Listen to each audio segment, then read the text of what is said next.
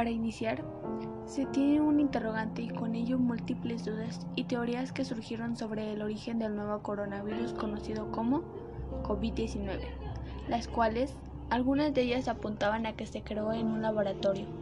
La Organización Mundial de la Salud, encargado de desechar la ola de información falsa que surgió desde que inició la emergencia sanitaria, el director general de la OMS, quien destacó que la investigación dio como resultado que este padecimiento hallado en Wuhan, China, en diciembre del 2019, se desarrolló de forma natural.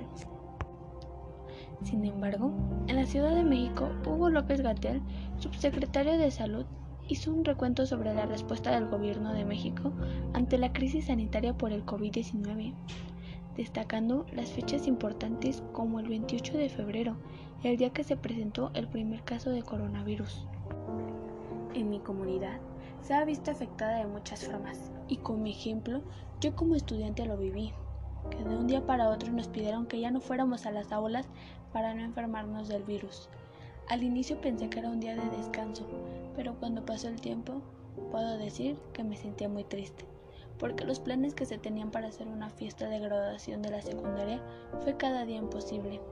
Cada día valoraba el estar con mis amigos y estar en la escuela. Eso era vivir. Mientras que esto se complicaba, ya que las autoridades pidieron cerrar restaurantes, bares, cines, etc. Se generó que muchas personas se vieran afectadas porque muchas empresas cerraron las fuentes de trabajo. Sin embargo, otra situación lamentable que he notado y que veo en redes sociales, como cada persona cercana le dice adiós con un mensaje a familiares o amigos que esta pandemia y el virus le ha arrebatado la vida y nosotros sin poderle dar un abrazo.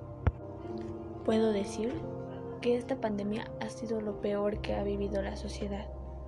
Hoy miércoles 14 de octubre del año 2020, viendo en la conferencia realizada en donde la Secretaría de Salud confirmó que en México han muerto 84.898 personas y suman 829.396 personas contagiadas a causa de COVID-19.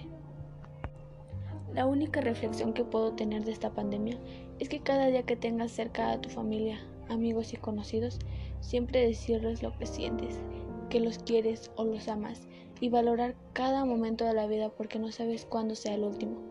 Antes de la pandemia era vida, nada más que no lo sabíamos.